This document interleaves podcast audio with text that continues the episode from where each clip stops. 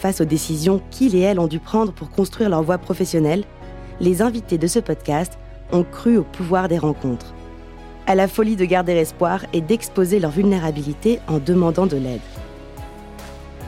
Des personnages inspirants qui, sans peur et sans phare, nous racontent leur parcours, les doutes et hésitations, et les rencontres qui un jour se sont transformées en opportunités. Je suis Philippine de Saint-Exupéry.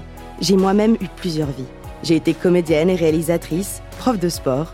Je suis maintenant coach et l'une des conceptrices du parcours chance. Et j'ai le bonheur de partager ces conversations avec vous.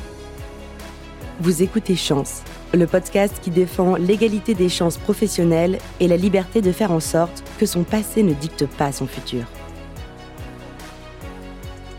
Pour cet épisode, je suis heureuse d'accueillir Ariane Cormont, ancienne talent chance qui s'est réorientée à 32 ans en quittant le monde du conseil et en osant se lancer dans l'entrepreneuriat. Comme beaucoup d'entre nous, Ariane s'était laissée porter par le chemin que lui traçait la vie.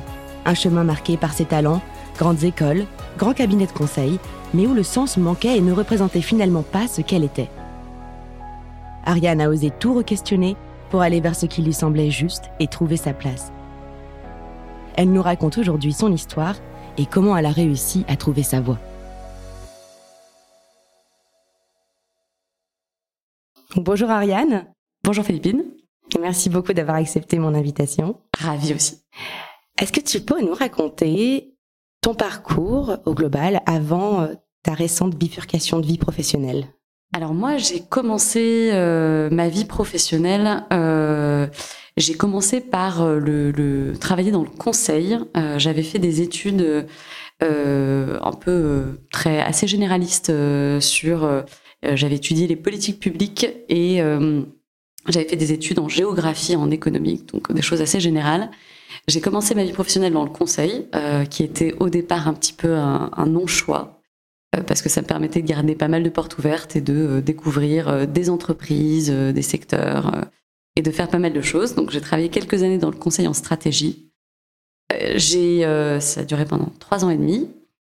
Je me suis posé beaucoup de questions sur le sens euh, de ce que je faisais, sur l'impact que j'avais euh, sur le monde. Et puis, je me suis posé des questions et surtout j'ai ressenti que, euh, bah, j'ai ressenti que je me sentais pas très bien. ça a duré des mois avant que je prenne conscience que c'était lié au fait que je me sentais pas bien dans mon boulot. J'ai surtout au moment du confinement commencé à lire beaucoup de choses sur l'état du monde, en particulier l'état de notre planète. Ça m'a beaucoup beaucoup angoissée d'abord. Et puis, euh, je me suis dit, bon, il est quand même grand temps pour moi de changer d'orientation et de faire quelque chose euh, qui me permette de me sentir que j'ai un impact positif euh, sur, sur le monde. C'était aussi une période où je commençais à avoir envie d'avoir des enfants. Et je me disais, mince, qu'est-ce que je vais leur raconter un jour de réellement, à mon échelle, ce que j'ai fait pour changer le cours des choses. Et voilà. Et c'est un moment où je suis restée très bloquée pendant un certain temps. peut-être y revenir, mais où je me suis posé beaucoup de questions. Et ce qui m'a débloqué, c'est le moment où je me suis dit, il faut que je me fasse accompagner pour euh, sortir de cet état de torpeur. Et c'est là où j'ai fait euh, le parcours chance. Euh, j'ai commencé le parcours chance au début du printemps, printemps 2020. Pendant plusieurs mois, j'ai travaillé euh, sur le fond, sur moi-même, sur mes moteurs, sur mes valeurs, sur. Euh, j'ai aussi appris à, à, à, débloquer certains blocages. Je pense que j'avais euh, complètement inconscient parce qu'ils me paraissaient pas bloquants a priori.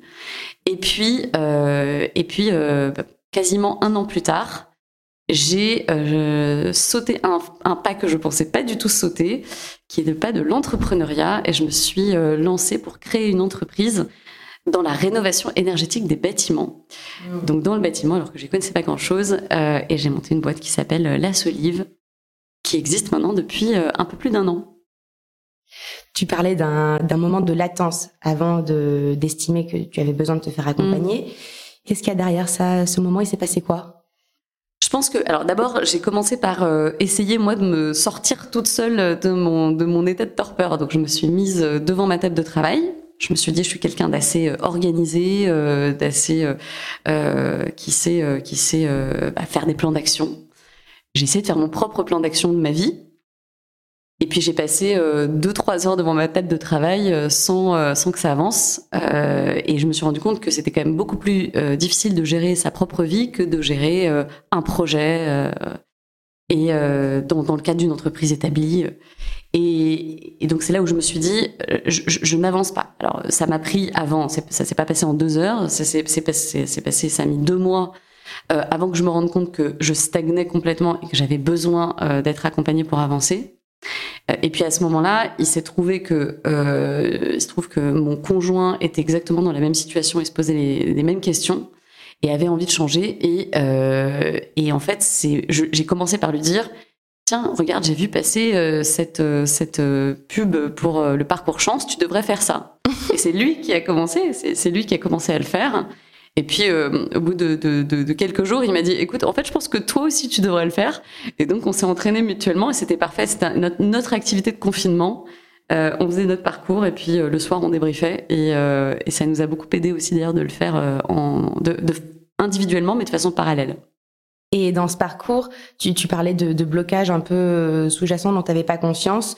C'est OK d'en partager quelques-uns avec nous? Oui, bien sûr, avec euh, plaisir. C'est euh, alors la première chose, c'est que euh, il, est revenu de façon récurrente dans les tests de personnalité que j'ai fait au début du parcours. L'idée de que ce qui me correspondait, c'était entreprendre. Entreprendre, ça a plein de sens, ça peut se faire dans plein de contextes, mais c'était très récurrent. Entreprendre, profil, mon profil, le profil qui ressortait était un profil entrepreneur. Et puis plus je le voyais, plus je me disais tiens c'est intéressant, puis ça me titillait, je sentais bien que ça touchait une corde euh, qui, euh, qui, qui m'excitait pas mal. Et puis j'en débrief avec ma coach, puisque dans le parcours on est accompagné par une coach. J'avais une coach formidable que j'ai adorée, euh, qui m'a vraiment sorti de mes euh, de ma manière de penser euh, assez rationnelle, qui m'a qui m'a poussé dans des réflexions hyper intéressantes. Et puis qui m'a qui m'a un peu secoué un moment en me disant mais c'est marrant parce que tu reviens toujours sur ce côté entrepreneur et à chaque fois tu dis bah, il me faut que j'aille dans une boîte où je vais développer des nouveaux projets, où il faut que j'aille dans un contexte stimulant où je peux euh, construire une nouvelle équipe. Et elle me disait, pourquoi, en fait, entrepreneur, ça veut dire entreprendre? Pourquoi tu réfléchis pas plutôt à entreprendre, toi, à monter quelque chose? Et puis elle m'a un peu, euh, elle m'a un peu secoué là-dessus et je me suis rendu compte que je m'interdisais complètement de penser que entreprendre, ça pouvait être être entrepreneur moi-même. J'ai pas dans ma famille de modèle d'entrepreneur. J'ai pas euh, mes, parents ont fait leur carrière dans des grands groupes. Euh, j'ai pas j'ai pas de de modèle type d'entrepreneur. j'ai autour de moi des gens qui ont lancé des boîtes, j'en connais, mais je ne m'étais pas appliqué ça à moi-même. Et puis progressivement, elle, m'a aidé à lever ce qu'on appelle les croyances limitantes euh, c'est évidemment des croyances, donc on n'en a pas forcément conscience que ça nous limite. C'est une croyance assez euh, profonde de ce qu'on peut faire et ce qu'on peut pas faire. Et je me suis rendu compte qu'en fait non, ça c'était une croyance qui me limitait, qu'il n'y avait pas de raison que je me limite et que je me dise que c'était pas à ma portée. Et d'ailleurs, en parlant de croyances limitantes, il y en a une peut exister parfois. Alors, euh, tu n'en as pas forcément parlé. Hein, je dis pas que c'était ton cas, mais comme je suis une femme, je ne peux pas. Donc, en faisant ce lien, ça m'amène à te poser la question Comment tu as vécu d'être euh, une entrepreneuse? Euh, Alors, en plus, dans mon cas, c'était particulièrement entrepreneuse ou entrepreneur? Bah, je pense qu'on dit un peu comme on veut parce que ça dépend un peu de sa position sur euh, sur les questions. Moi, j'ai un entrepreneur mais mais mais je pense que chacun doit, j'imagine, doit pouvoir choisir ce qu'il dit. Moi, c'était d'autant plus bloquant que pas bloquant. C'était d'autant plus perturbant que dans ma vie, j'étais assez engagée justement sur, entre guillemets, pour utiliser un anglicisme, l'empowerment euh, des femmes. Notamment, j'avais monté plein de programmes pour faciliter l'engagement des femmes en politique. Parce que je, voilà, je trouvais ça choquant qu'il y ait aussi peu de femmes euh, en politique. Et donc, je faisais déjà des programmes de coaching euh, pour pousser des femmes à dépasser justement leurs croyances limitantes qu'elles pouvaient pas être élues, euh, pour les aider à se, se lancer dedans. Et finalement, c'est toujours le cordonnier le plus mal chaussé, donc on s'applique pas forcément à soi-même euh, ce qu'on conseille euh, aux autres. Mais on n'en a pas forcément conscience. Moi, je me considérais comme une femme euh, très libérée, qui se met pas de contraintes, qui a confiance, plutôt confiance en elle, et qui se, se, met pas de, de, ce type, en tout cas, de limite. Et j'ai mis du temps à comprendre que, mais si c'était une limite et que c'était pas complètement euh, dissocié du fait que j'étais une femme. Euh, alors, ce qui m'a aidé là-dedans, d'abord, euh, un des trucs qui m'ont aidé, ma coach m'a envoyé pas mal de petites vidéos inspirantes. C'était des TED Talks et des choses comme ça de Nana qui parlaient de euh, comment elles avaient euh, franchi euh, des, étapes. Je me souviens notamment d'une qui est une une prof de Stanford qui explique, qui parle des petits risques. Il explique que dans la vie, c'est en s'habituant à prendre des petits risques de façon très régulière qu'on arrive à sortir vraiment de sa zone de confort et à aller vers des choses super intéressantes. Elle raconte comme ça un jour où elle est dans un avion et elle voit que le mec à côté d'elle lit un bouquin intéressant, puis elle ose pas trop l'interrompre et puis un moment euh, ça la démange et euh, elle entame la discussion et elle lui parle du bouquin qu'il est en train de lire et elle explique comment ce petit risque qu'elle prend puis une succession de risques successifs qu'elle va prendre mais qui sont des petits risques et pas euh, ça il s'agit pas de sauter dans le vide l'habitue à prendre confiance parce qu'évidemment et de cette discussion ressort plein de choses et in fine elle publie un livre avec ce mec qu'elle a rencontré dans l'avion avec qui elle a eu le courage de, de, de briser la glace et je me suis dit, c'est super inspirant. Moi, il faut que je commence à m'habituer à prendre des petits risques. Et j'ai commencé mes petits risques déjà par prendre contact avec des entrepreneurs, notamment avec des entrepreneurs femmes qui m'inspiraient, à comprendre aussi comment elles avaient sauté le pas, euh, à essayer de me dire voilà comment elles avaient fait, comment elles avaient géré en tant que femme le fait d'être entrepreneur.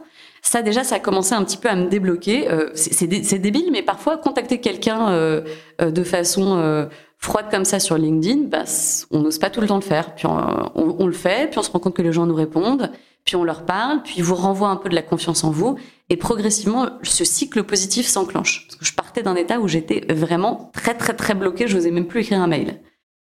Donc, tac tac tac, ça m'aide, ça m'aide un peu à avancer. Et puis, deuxième étape un peu de blocage, parce que tu me posais cette question, euh, je commence à en parler autour de moi, à me dire tiens cette idée quand même d'entrepreneuriat commence sérieusement à me titiller. Qu'est-ce que vous en pensez? Et là, on va chercher l'avis euh, de gens plutôt, en tout cas, bienveillants. Euh, et là, vraiment, je vais chercher l'avis de proches. Et un certain nombre d'entre eux, en toute bienveillance, me disent "Écoute, Ariane, c'est une super idée. Déjà, je vois que ça leur paraît pas complètement incohérent de me projeter dans un job d'entrepreneur, mais il y a un mais." Euh, j'entends plusieurs fois cette phrase. Écoute, il y a un peu deux âges pour une femme pour entreprendre, 25 ans ou 45 ans. Ah, là, je me dis, merde, moi j'ai 32 ans. Donc clairement, j'ai soit j'ai un peu loupé le coche, soit il va falloir mettre mon projet un peu en pause pendant un peu de temps parce que 32 euh, ans, euh, t'as clairement loupé le coche de 25 et et il va falloir euh, attendre un petit peu. Et puis, euh, et puis sans compter qu'effectivement, là où elles ont raison, euh, ils ont raison, j'ai un projet d'enfant à ce moment-là, donc peut-être pas malin de se lancer à ce moment-là. Et, et, et, vraiment, je ne saurais pas te dire ce qui, ce qui m'a permis, mais j'ai vraiment, vraiment failli m'arrêter à ça il y a eu un peu une succession de choses. J'ai commencé avec cette dynamique des petits risques qui m'avait beaucoup plu, à mettre le doigt dans l'engrenage, de rencontrer des gens, de commencer à parler de projets, à réfléchir à un projet, à rencontrer une, première personne avec qui euh, j'avais formé le projet de m'associer, et donc à travailler dans le concret sur un projet. Et puis au bout d'un moment, j'étais lancée et je sentais tellement que ça commençait à m'énergiser que j'ai rangé cette réflexion, même si elle me, elle me faisait peur. Enfin, je vous cache pas, voilà, à 32 ans, je me disais, je suis peut-être un peu folle de faire ça. Euh, mais je l'ai rangé d'un côté, je me suis laissé entraîner par ces petits risques et je me suis lancée. Et je me suis lancée, j'ai lancé la boîte et deux semaines plus tard, je suis tombée enceinte. Donc, euh, comme quoi, euh, comme quoi, c'était, c'était, voilà. Je me demande toujours s'il n'y avait pas quelque chose n'a pas été débloqué qui m'a permis aussi de tomber enceinte alors que j'essaie depuis un certain temps. Donc, euh, donc, euh, donc voilà. Donc, et la morale même de cette histoire, c'est que euh, j'ai vraiment failli pas le faire parce que j'étais une femme, que j'avais 32 ans et que j'avais un projet d'enfant. Et aujourd'hui, j'ai un bébé qui va fêter ses six mois et, et ça va très bien. Et c'est possible de faire les deux. ça demande un peu d'organisation, mais ça se fait. Ça demande, ça, ça, invite aussi à créer des projets qui soient compatibles avec une vie de famille. Je pense que c'est tout à fait clé et, et plus sain même que d'imaginer que c'est incompatible. Donc ça, c'est ce que tu dis aussi avec du recul. Et merci beaucoup pour ce partage bah, qui est inspirant et qui lève un peu les injonctions.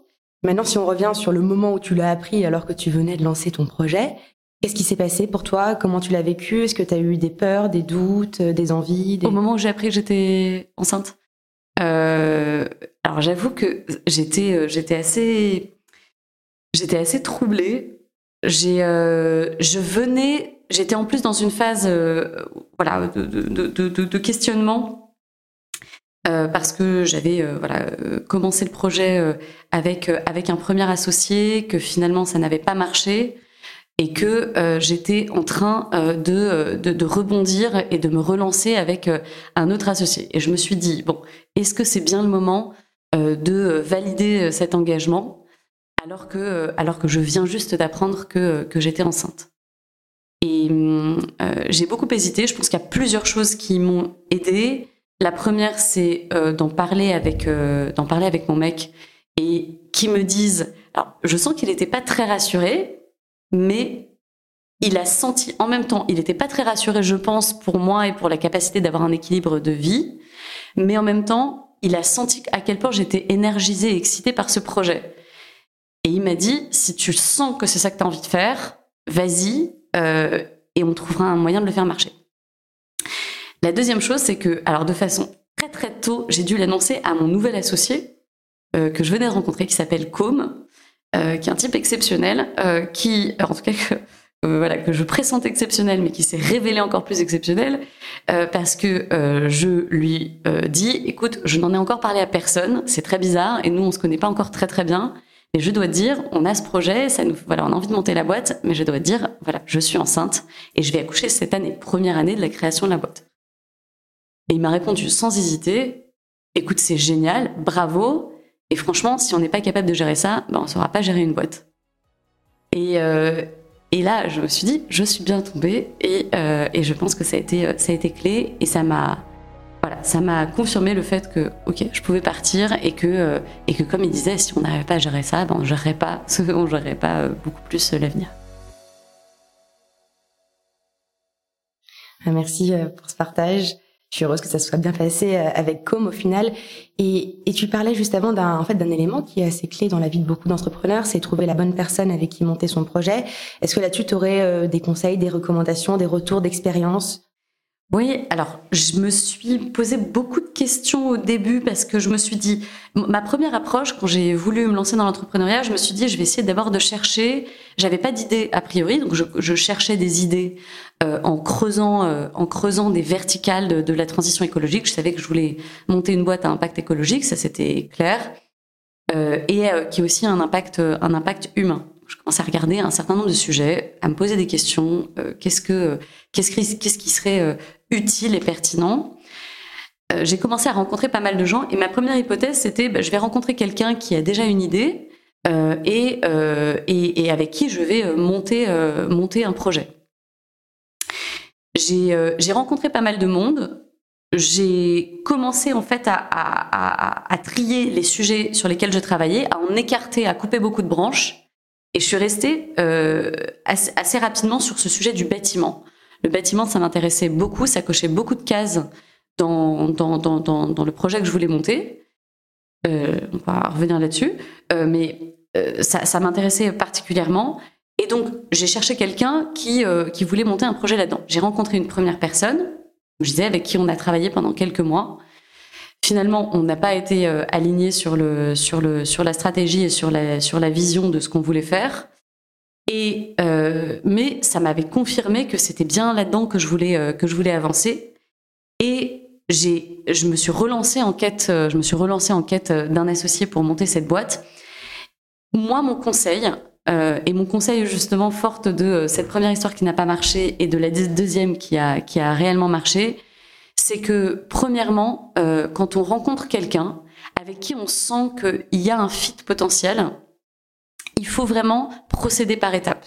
Il faut se donner euh, un premier temps euh, pour travailler sur le fond et sur le sujet et voir si, de façon opérationnelle, quand on travaille sur un projet, on a des manières de travailler qui sont compatibles, on a des qualités qui sont complémentaires, et en revanche, on a vraiment une vision, on construit une vision qui est similaire.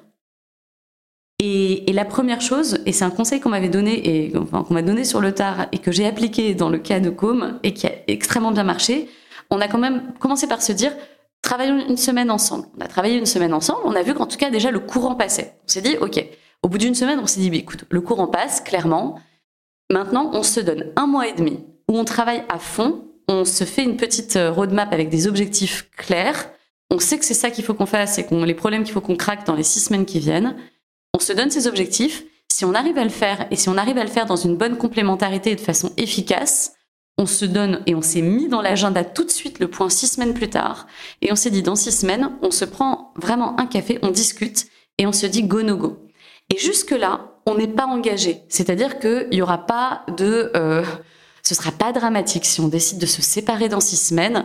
Euh, c'est un peu comme du dating, vous datez pendant un certain temps et, euh, euh, voilà, il n'y a pas de, on se rend pas malheureux si on se dit qu'on se sépare dans six semaines. Comme ça, on se sent pas contraint parce que sinon c'est très, c'est tellement important. C'est comme un, voilà, c'est comme la personne avec qui vous allez passer votre vie. Euh, voilà, peut-être pas votre vie, c'est peut-être un peu moins important quand même, mais avec qui vous allez passer une partie de votre vie, il faut que vous l'ayez bien choisi. Et nous, ce qu'on a fait avec Com, c'est qu'on s'est fixé ses objectifs, on s'est donné six semaines. Et ce qui s'est passé, c'est qu'au bout de trois semaines, on avait fait tous les objectifs, on travaillait hyper bien ensemble, on avait eu, euh, voilà, on, avait vraiment, ça avait bien matché. Donc au bout de trois semaines, on s'est dit, écoute, faisons la discussion maintenant, on l'anticipe, on était tous les deux hyper raccords sur le fait qu'on avait envie de se lancer. Et là, la dernière étape que je recommande, c'est d'avoir, euh, de faire un peu le, ce qu'ils appelle le founder stock. Et c'est vraiment, je vais pas inventer la poudre. Hein, je suis allée sur internet. Il y a euh, des gens comme le Galion, qui est un groupe de, un groupe d'entrepreneurs qui euh, a des recommandations sur tous les points qu'il faut aborder de façon hyper transparente quand tu vas t'associer avec quelqu'un. Et on a pris cette liste et on s'est pris, on s'est fait un déjeuner de deux heures et on a abordé tous ces points euh, qui sont la vision, comment tu te projettes dans dix ans, c'est quoi tes manières de travailler, est-ce qu'il y a des choses que tu as vraiment à tout prix envie d'avoir dans ton, dans ton périmètre et d'autres que tu veux surtout pas faire? Pour qu'on voit s'il y a des s'il y a des incompatibilités. Euh, voilà, euh, est-ce que bon, toutes ces choses-là et ça, on a eu toute cette discussion en pure transparence et ça nous a fait un bien fou et je recommande à tous les gens qui veulent se lancer d'avoir cette discussion avec la personne avec, laquelle ils veulent le faire. Et, et, de ces discussions, on a, euh, bah, on a déposé les statuts, on a, on a écrit notre pacte d'associés, déposé nos statuts, et tout le reste, sincèrement, euh, a déroulé. Et puis après, dans la vie du projet, il faut aussi se prévoir plein de, plein de bonnes pratiques, euh, des feedbacks très récurrents pour désamorcer toutes les situations potentielles de conflit. Euh, voilà, continuer à se voir de façon régulière, etc. Et la Solive, alors, c'est un projet qui est né justement de cette fameuse période de discussion, de co-construction, ou est-ce que c'était un projet que tu avais déjà défini seul avant, euh, au préalable, avant de rencontrer Com c'est un projet que j'ai défini progressivement. Alors pendant notamment la période avec euh, le premier associé, euh, où on a commencé à bâtir un petit peu les bases de ce à quoi ça pouvait ressembler. Et puis après, en vrai, l'essentiel de la construction dans une start-up, comme disent euh, les entrepreneurs et, les investisseurs, euh, l'idée c'est 5% euh, et l'exécution c'est 95%. Donc de toute façon, il faut jamais se dire que parce qu'on a une bonne idée, on a fait l'essentiel du chemin. C'est que le tout début. Donc moi, à Com, au début, je suis arrivée avec l'idée, mais concrètement, la réalisation, c'est là qu'on crée la valeur. Euh, et donc la solive, euh, bah, finalement, c'est ce qu'on en a fait. Et ce qu'on en a fait, c'était euh, l'idée de la solive, c'est aider des personnes à se reconvertir vers les métiers de la rénovation énergétique des bâtiments. Et, et, et pourquoi ça? Parce que moi, à l'issue de mon parcours de reconversion, j'avais identifié plusieurs choses. Un, je voudrais un métier qui a un impact sur la transition écologique. Or, le bâtiment, c'est 45% de la consommation d'énergie en France c'est 20% des émissions de gaz à effet de serre. Donc c'est le secteur qu'il faut attaquer aujourd'hui si on veut réduire notre impact sur l'environnement. Donc le bête, donc voilà, c'est la problématique. La problématique dans ce dans ce secteur, c'est pas le fait la demande de rénovation de maisons, c'est-à-dire euh, isoler ces maisons, changer les systèmes, réduire la consommation d'énergie. La demande est énorme. Le problème dans ce secteur, c'est qu'il n'y a pas assez de gens qualifiés pour faire les rénovations énergétiques, et à la fois pour les encadrer, les mettre en œuvre et euh, euh, faire vraiment des jobs à la fois d'encadrement et d'artisans pour faire la rénovation. Et donc, qu'est-ce que ça veut dire? C'est des opportunités énormes. on parle de plus de 300 000 emplois à créer, nouveaux emplois à créer d'ici 2030. Donc, c'est colossal, rien qu'en France. Donc c'est une opportunité pour créer en fait des nouvelles opportunités de vie pour des gens en reconversion. Et alors ça tombe bien parce que le deuxième critère que j'avais identifié dans mon parcours moteur, c'est de contribuer à des changements de vie ou en tout cas avoir un impact important sur la vie des gens. Je l'avais écrit comme ça euh, dans mon parcours chance. Et donc là, je me dis, tiens, c'est incroyable. Je coche à chaque fois à la fois la case euh, euh, impact environnemental, impact humain. Et, et la dernière chose, c'est que on veut le faire avec nous une activité de formation. donc en fait, on est une école et on aide les gens à se reconvertir et à se former sur ces métiers. On le fait sur un format qui est un format bootcamp qui s'inspire de ce qui s'est fait dans le monde digital il y a 10-15 euh, ans quand on, euh, tout, le monde euh, s'est rendu compte qu'il fallait former massivement des gens pour devenir développeurs, data scientists, etc. Dans le digital, on a pris pas mal d'avance.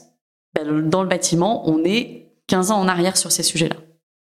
Donc, il y avait quelque chose d'assez innovant à faire dans le domaine. Et donc, on forme euh, des gens en reconversion professionnelle au métier, par exemple, de chef de projet en rénovation énergétique, de chauffagiste, expert des systèmes décarbonés, euh, de d'expert de l'isolation par l'extérieur, voilà, ce type de métier. Et on a démarré euh, du coup il y a un peu plus d'un an. on a déjà organisé cinq promotions de personnes en reconversion. On a aussi signé des partenariats avec des grandes entreprises qui se positionnent sur ce sujet-là et donc, on est convaincu qu'on va avoir un, gros impact et qu'on va pouvoir former des milliers de personnes par an d'ici quelques années dans tout le territoire. Donc, c'est pour ça qu'on est en train, euh, on a un premier campus euh, à Paris, on est en train d'ouvrir notre deuxième campus à Lyon et on prépare deux nouvelles ouvertures pour euh, l'année prochaine. Félicitations. Voilà. Donc, ça, fait combien de temps que vous êtes lancé Tu m'as dit un an? ben, Début 2021. Ouais. Voilà. Donc, les choses vont vite, mais parce qu'il y a un besoin phénoménal. Donc, les choses vont vite. Si on reprend les, tu sais, les, toi tu connais vu que tu as fait le parcours chance, les quatre piliers de chance, tu disais de toi-même que c'était aligné avec tes moteurs, d'accompagner autrui à grandir et à se développer, et également la finalité euh, d'avoir un impact sur l'environnement. Et si on reprend euh, les autres piliers qui sont euh, donc l'environnement dans lequel tu vas toi t'épanouir professionnellement et les impératifs, est-ce qu'on peut en parler aussi? Alors on va peut-être commencer par les impératifs parce que c'est un peu ce à quoi on pense euh, vite en termes de croyances limitantes, euh, de peur financière, etc. Quand on se lance dans l'entrepreneuriat, ça, cet aspect-là, comment tu l'as, euh, comment tu l'as abordé? Alors, il y a plusieurs choses. il, y a, les impératifs financiers. Je pense qu'il y a les impératifs équilibre vie pro vie perso que j'avais identifié aussi dans moi mes contraintes. La première chose sur l'impératif, l'impératif financier, ce qui était, ce qui, moi, la chance que j'ai eue, c'est que j'ai réussi à négocier une rupture conventionnelle euh, de mon précédent boulot et j'ai du coup j'ai été au, chômage.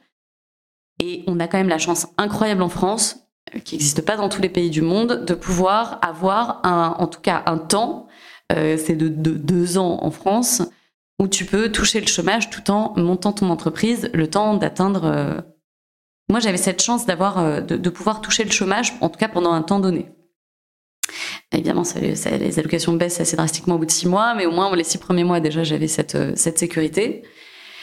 Donc j'avais déjà ça pour me reposer. La deuxième chose, c'est que on, a choisi euh, de, euh, au départ, de, déjà on a postulé à pas mal de, de, de dossiers de demande de subvention auprès notamment de BPI France faut savoir quand même qu'aussi en France, on a la capacité d'obtenir euh, ce type de subvention. On s'est renseigné beaucoup auprès de la CCI, auprès de plein de choses. En fait, on a réussi à obtenir des subventions qui nous ont permis d'avoir notre run de démarrage.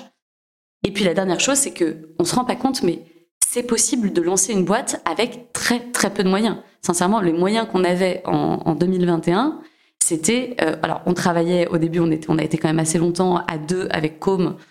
On travaillait depuis chez moi, très, très concrètement avec pas grand-chose. On a essayé de tout faire au maximum par nous-mêmes. On n'avait pas de prestataire, on n'avait vraiment pas de grosses dépenses. On avait notre téléphone, un ordinateur, Internet, euh, quelques petits outils qui nous ont été utiles.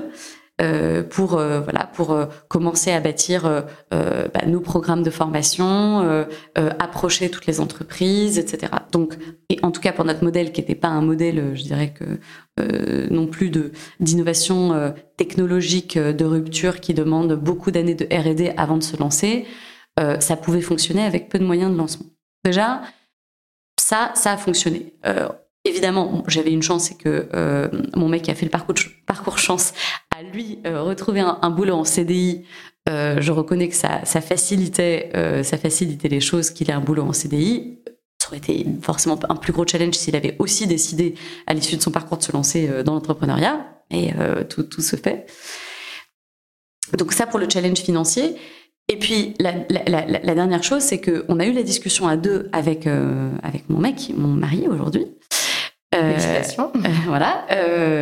On a eu la discussion et puis je lui ai dit voilà, je, je me lance quand même, c'est quand même risqué. Qu'est-ce qu'on est prêt à faire? Et on fait l'exercice dans le parcours chance et on l'a fait en parallèle de se dire jusqu'où on est prêt à réduire notre niveau de vie. Hmm. Et en fait, en faisant l'exercice tous les deux, on s'est aussi rendu compte que on était prêt, on n'avait pas, on avait la capacité demain à réduire notre niveau de vie euh, si euh, si euh, bah, les circonstances l'exigeaient. On, a un, seuil minimum, mais on est capable de voilà, on est capable de se dire que demain euh, on fait, euh, euh, on, réduit les dépenses qui étaient aujourd'hui surtout nos principales dépenses, c'était des dépenses de voyage. alors déjà, on essaie de moins prendre l'avion, donc de toute façon, on va un peu moins loin. et puis, plutôt que de, de, les faire en dépensant de l'argent, ben, on peut le faire à moindre coût, et ça se fait. On l'a essayé d'ailleurs en 2020 quand on s'est reconverti. Et, on était tout à fait tout aussi heureux. alors évidemment, il y a des dépenses de logement quand on habite à Paris, mais on s'est aussi dit que ça nous allait très bien demain de déménager en province s'il le fallait. Donc euh, voilà, il y a des choses, il y a des, choses sur lesquelles on pouvait jouer et on pouvait jouer sur cette contrainte. Ça c'est pour la partie financière. Pour la partie équilibre de vie pro vie perso, le, le, ce qu'il faut savoir et ce que mon, le feedback que me donnaient beaucoup d'entrepreneurs quand je réfléchissais à me lancer, et ça, ça inquiétait beaucoup plus euh, Clément, euh, mon mari, c'était que bah, les entrepreneurs les avantages, c'est que ça donne énormément de liberté. C'est une adrénaline de dingue parce que on invente des choses tous les jours, que euh, il n'y a pas deux jours qui sont similaires, que euh, euh, on est on est on est dans la création, qu'en plus on, on, est en train de matérialiser sa vision. Ça donne une liberté de fou. C'est super, mais ça vient de pair avec une très grosse charge mentale. Parce qu'évidemment, il n'y a, pas une grosse organisation derrière vous qui tournera, même si vous êtes malade, même si finalement euh, vous laissez tomber, vous partez en vacances pendant deux mois. Euh, voilà. Donc il y a, une charge mentale. Et euh, il y a, d'autres jobs qui sont pas l'entrepreneuriat où il y a de la charge mentale, mais c'est sûr que la charge mentale du boulot plus une charge mentale potentielle de, de devenir maman. J'ai la chance d'avoir un mec qui partage très bien, très très bien la charge mentale. Je, suis plutôt très bien lotie de ce côté-là. Ça aide aussi. Mais, euh, mais, mais, mais, je me suis quand même posé la question, euh, demain, euh, qu'est-ce qui se passe? Et ça, ça l'inquiétait beaucoup plus. Et donc, je me suis engagée à ce que, déjà, à ce que je ne travaille pas le week-end, donc je sanctuarise complètement les week-ends. Alors parfois c'est pas facile parce que parfois ça te trotte dans la tête et vraiment tu as envie d'ouvrir ton ordinateur et, et c'est vraiment parce que tu as un peu signé une sorte de pacte pacte familial que tu le fais pas. Euh, mais euh, mais ça se gère quand même. Et, voilà, je parlais tout à l'heure d'ailleurs avec euh, une, personne de mon équipe qui me disait je, viens de prendre des vacances. Il me disait c'est cool que tu prennes des vacances parce que ça nous ça nous rend, ça, nous fait nous sentir moins coupables quand on veut poser des vacances. Et je disais mais mais heureusement, mais enfin, mais ah, quelle organisation on bâtit quand on donne l'exemple de euh, je travaille 7 jours sur 7 et je bosse tous les soirs. Une organisation dans laquelle moi j'ai envie de bosser. Euh, et donc, je pense pas que c'est une organisation dans laquelle on, s'épanouisse. Donc, euh, bah, ça nous oblige à gérer une organisation dans laquelle bah, le temps de travail reste limité. Il est important, je ne le cache pas, mais il reste quand même limité à des, à des frontières tenables. Et en parlant d'organisation, ça nous amène au quatrième pilier. Donc, pour rappel, hein, les quatre piliers on dit qu'un travail, c'est plus qu'un métier. C'est bien sûr un métier, ce qu'on fait, finalité, le sens qu'on lui donne, les impératifs, on vient d'en parler. Et puis le dernier, c'est l'environnement dans lequel te permet de t'épanouir en termes de niveau d'autonomie, de gestion du stress, de niveau d'agilité, de culture, etc. Quelle est la solive? Quel est cet environnement que tu as envie de créer? À quoi il va ressembler ou à quoi il ressemble déjà? Ouais, alors ça c'est c'est hyper clé. Et ça je me suis vraiment rendu compte quand je, faisais mon parcours que c'était une des choses, euh, une des choses euh, hyper clés pour moi, c'est les gens avec qui j'allais travailler et l'ambiance, l'environnement euh, dans lequel j'allais, j'allais pouvoir m'épanouir. Et, et finalement, c'est marrant parce que spontanément, en entrant dans le parcours, je me suis dit, le sens est plus important. Je savais avant d'entrer dans le parcours que je voulais quelque chose à un impact écologique et humain. C'est pas le parcours qui me l'a fait découvrir. Je le savais. Mais en avançant, je me suis rendu compte que c'était au moins aussi important, voire plus important, que je sois dans un environnement euh, qui euh, me plaise, qui me stimule et que je sois content de retrouver les gens avec qui je travaille tous les jours le matin en me réveillant. Et moi, et ce qui tombe bien, c'est quand on crée sa boîte, alors là, pour le coup, on a quasiment toutes les cartes en main, à toutes les cartes en main pour créer cet environnement. On n'en hérite pas, on n'a pas besoin de le, transformer, on le crée. Et ça tombe bien que tu poses cette question parce qu'on l'a euh, formalisé il n'y a pas très longtemps. Nous, on a travaillé pas mal sur nos valeurs. Alors moi, je crois beaucoup au travail sur les valeurs de façon inductive. C'est qu'on se dit, tiens, ça fait un an qu'on existe, euh, tous en équipe, qu'est-ce qu'on peut se dire sur euh, l'ambiance, le, le, style d'entreprise qu'on est en train de créer? Et on s'est rendu compte qu'il y avait un pilier. voilà, ça je reprends les piliers, mais euh, en tout cas, trois, trois grands axes. Le premier, c'était qu'on a appelé une ambition à la hauteur des enjeux. C'est que on se dit que les enjeux sont tellement énormes qu'on veut créer une organisation qui va très vite. Et moi, j'avais besoin de ce sentiment de vitesse. J'ai besoin que les choses aillent très vite, qu'on itère énormément, que euh, euh que euh, et qu'on se donne des, vraies ambitions très importantes. On veut pas se limiter à faire euh, un petit campus dans notre coin parce que bah voilà le, climat et, le changement climatique nous attendra pas. Euh, quand il faut former des centaines de milliers de personnes, il faut pas se contenter de se dire ah bah c'est super, j'en ai super bien formé 10 cette année, c'est formidable. Il faut se dire comment je me donne euh, les, moyens de former super bien des gens, mais non pas des dizaines, des centaines, mais vraiment des milliers euh, chaque année. Donc on est ambitieux. Deuxième pilier qui est un peu le qui, contrebalance ça, c'est que moi je voulais euh, créer un, environnement et, comme avec moi qui soit où chaque personne se sente en confiance et en confiance pour prendre des risques. Euh, euh, et, et, on l'a matérialisé en disant, et ça tombe bien pour une école, tout s'apprend.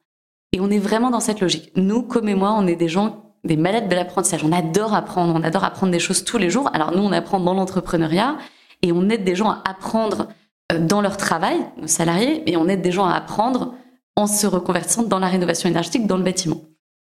Donc on apprend tout le temps. Et pour ça, pour apprendre, il faut se sentir en confiance. il faut se sentir en confiance pour faire des erreurs. Et donc, on essaye de bâtir une atmosphère de confiance où les gens se sentent complètement à l'aise de tenter des choses, d'échouer, de recommencer, d'itérer. Et euh, on partage tous nos échecs, on célèbre nos échecs, et c'est très bien comme ça, et les gens doivent se sentir en confiance là-dessus. Et le troisième pilier, est le, qui, qui aide à faire vivre le deuxième, c'est que on est un collectif et euh, qu'on a baptisé, on est une bande d'incorrigibles optimistes. C'est-à-dire que même si on travaille dans des enjeux qui parfois sont très anxiogènes, parce que le changement climatique, je peux vous dire que c'est anxiogène, euh, eh bien, on, est des optimistes et on se dit que euh, est on est un collectif d'optimistes et que on va toujours toujours le faire de façon très collective. Donc on s'entraide énormément et un exemple typique de ça que j'aime bien donner, c'est que comme je l'ai dit tout à l'heure, je me suis tombée enceinte euh, deux semaines après avoir lancé la boîte. Bah, j'ai quand même été, j'ai quand même dit à Com, je vais prendre un congé maternité. Je vais pas faire euh, l'entrepreneuse, l'entrepreneuse ou l'entrepreneureux qui euh, qui qui a son bébé dans une main et qui continue à, travailler de l'autre. Je vais essayer de faire ce que je peux, mais j'aurais besoin d'être off. Et de fait, je me suis très bien rendu compte, mon empathie maximale avec toutes les mères célibataires, c'est c'est incroyablement difficile. C'est un job difficile d'être une maman. Euh, et alors de le faire seule, je, j'ose à peine imaginer. Euh, c'est pas possible de travailler. Donc il a bien fallu que la boîte tourne alors qu'on était dans notre première année. Et eh ben, euh, Com et Carole, qui nous avait rejoint, notre, notre directrice des programmes aujourd'hui, ont tenu la boîte, elles ont, ils ont tenu la boutique euh, pendant deux mois et demi pour que ça marche pour que je puisse euh, ne pas être polluée pendant mon congé maternité.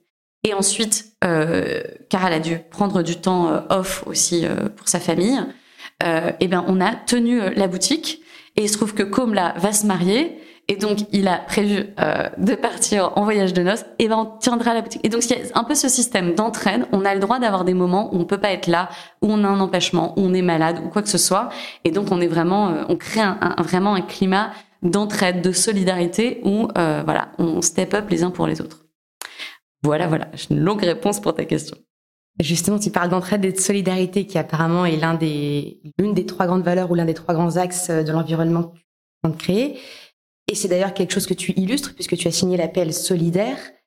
Est-ce que tu peux nous parler de ta rencontre justement avec ton duo chance de l'appel solidaire?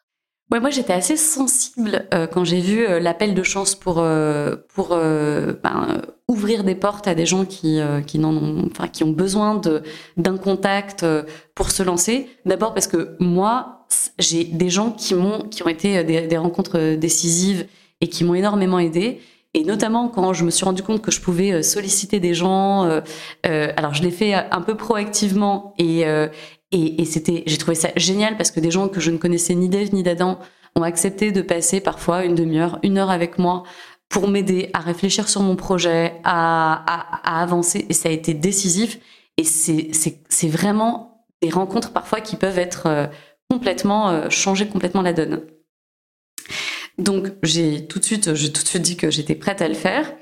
Et euh, ce que j'ai trouvé très très pertinent, alors je me suis dit, euh, j'avais précisé que Évidemment, je le ferai que si je me sens euh, légitime euh, pour, euh, pour, pour aider.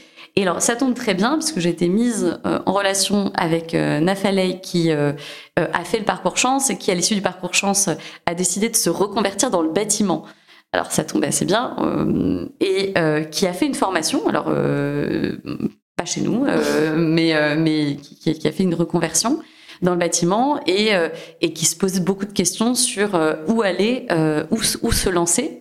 Et ce qui est intéressant, c'est que, alors d'une part, moi effectivement, on a un réseau dans le dans le monde du bâtiment, donc je peux l'aider à mieux comprendre vers quoi se diriger et à trouver des contacts d'entreprises qui recrutent dans le bâtiment. Et d'autre part, elle a aussi le projet peut-être à un moment de monter une boîte et euh, bah, nous, en plus, avec la Solive, on accompagne la création d'entreprises dans le bâtiment. Donc, euh, donc, euh, donc, ça tombe bien. Donc, j'espère que j'espère que ça pourra l'aider et, et, que et que bah, justement, ça fera une personne de plus qui réussit sa reconversion. Si mon petit grain de sel peut peut, peut, améliorer les choses, en tout cas aider aider à, à ce qu'elle aille au bout du projet, je serais ravie. Pour conclure, j'aimerais te proposer une dernière rencontre un peu plus paranormale peut-être. Euh, serait une rencontre de toi-même aujourd'hui avec la Ariane de 7 ans.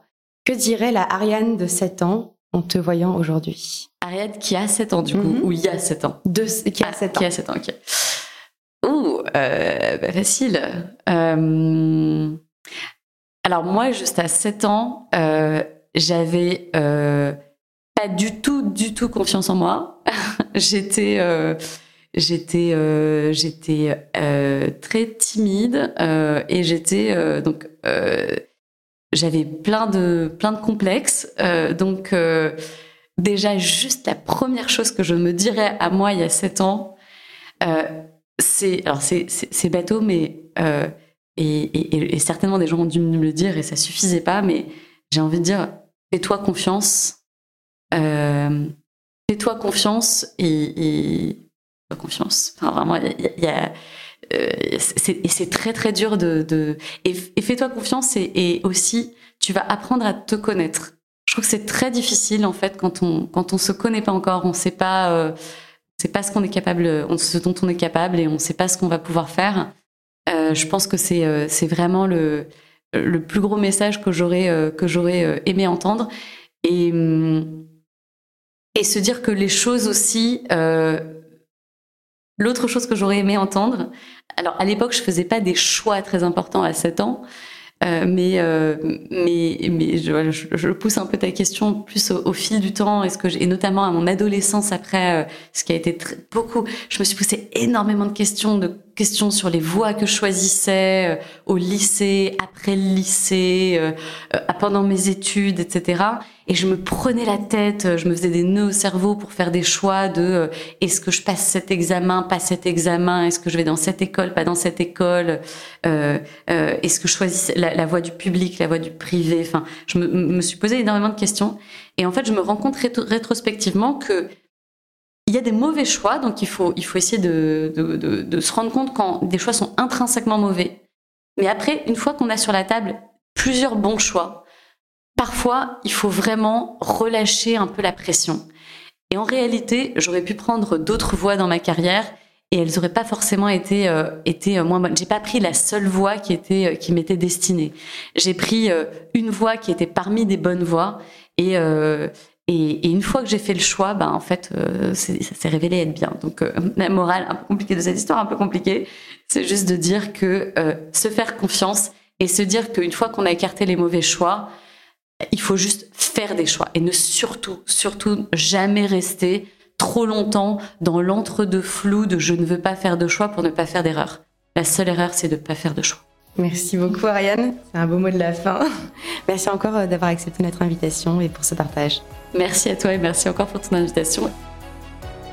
Merci d'avoir écouté Chance, le podcast qui défend l'égalité des chances professionnelles et la liberté de faire en sorte que son passé ne dicte pas son futur.